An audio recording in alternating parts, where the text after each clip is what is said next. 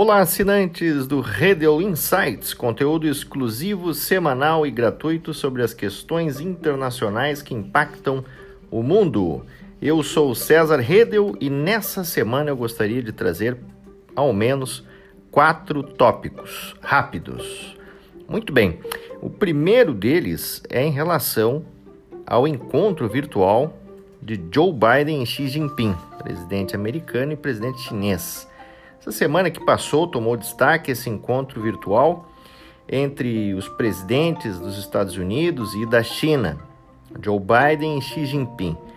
Esse foi o primeiro encontro eh, bilateral entre os líderes em meio a uma forte tensão geopolítica entre Washington e Pequim, que aqui o Radio Insights vem trazendo essas informações aos seus assinantes. Essa conversa, ao que tudo indica, foi em tom cordial em que pesa essas profundas discordâncias entre os líderes. Apesar da reunião levar cerca de três horas, não foram liberados tantos detalhes assim. Os assuntos giraram nas questões da COP26, a Conferência do Clima, e da retomada da normalidade no aspecto do comércio internacional. Sobre Taiwan, Xi Jinping alertou Biden para que a América não brinque com fogo, enquanto Biden respondeu que ambos os países são responsáveis por evitar um conflito aberto na conjuntura atual. Essa conversa carrega um forte simbolismo e demonstra que é possível o um encontro respeitoso entre líderes, normal pela diplomacia. Todavia, a tensão entre os países permanece e se aprofunda cada vez mais em várias frentes. E esta questão da tensão, ela vai falar muito mais alto que a eventual cordialidade diplomática. O próprio Biden afirma que o século 21 será marcado pelo confronto entre democracias e autocracias.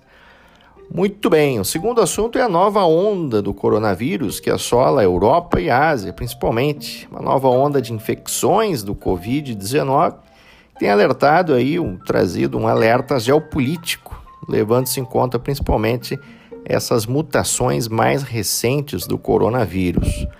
Os casos tiveram um aumento significativo na Alemanha e a Áustria, por exemplo, já iniciou um lockdown aos não vacinados. O inverno se aproxima no hemisfério norte e contribui ainda mais para o aumento de doenças respiratórias e mudança no comportamento das pessoas também. Essa nova onda chega em momento delicado da retomada econômica da pandemia, abrindo novas incertezas, não só econômicas, mas também geopolíticas, já que muitos dos voos internacionais estão entrando e saindo da Europa e chegando inclusive no Brasil. Há na Europa muitos movimentos anti-vacina, e na Alemanha, Angela Merkel fez um apelo aos não vacinados para que se vacinem. Outra questão é a Argentina. Importante. As últimas eleições legislativas que ocorreram no final de semana na Argentina marcaram um momento histórico, com reequilíbrio de forças na Câmara de Deputados entre a oposição e a situação.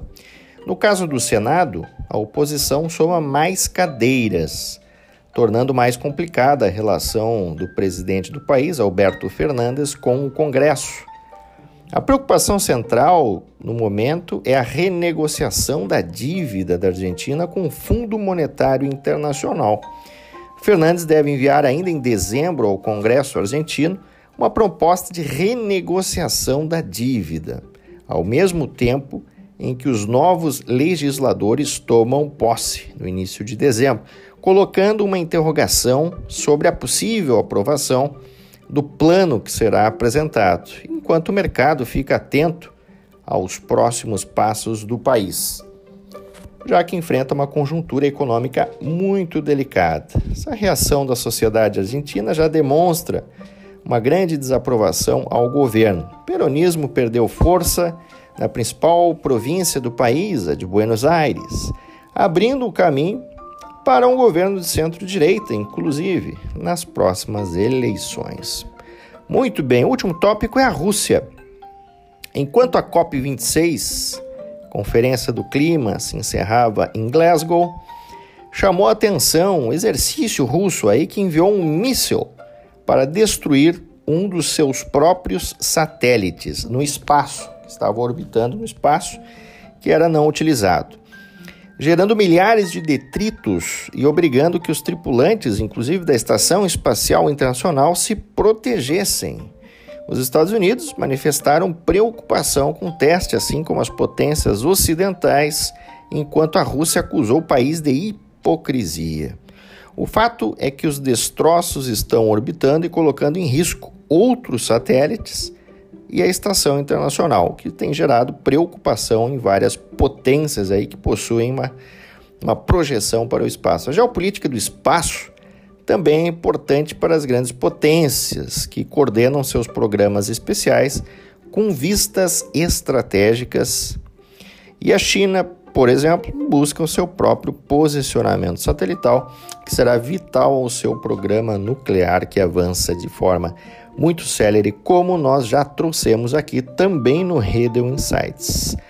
Muito bem, esse foi o Redel Insights da semana. Chame os seus amigos e amigas para assinar nossas análises, replicando o nosso conteúdo e até semana que vem.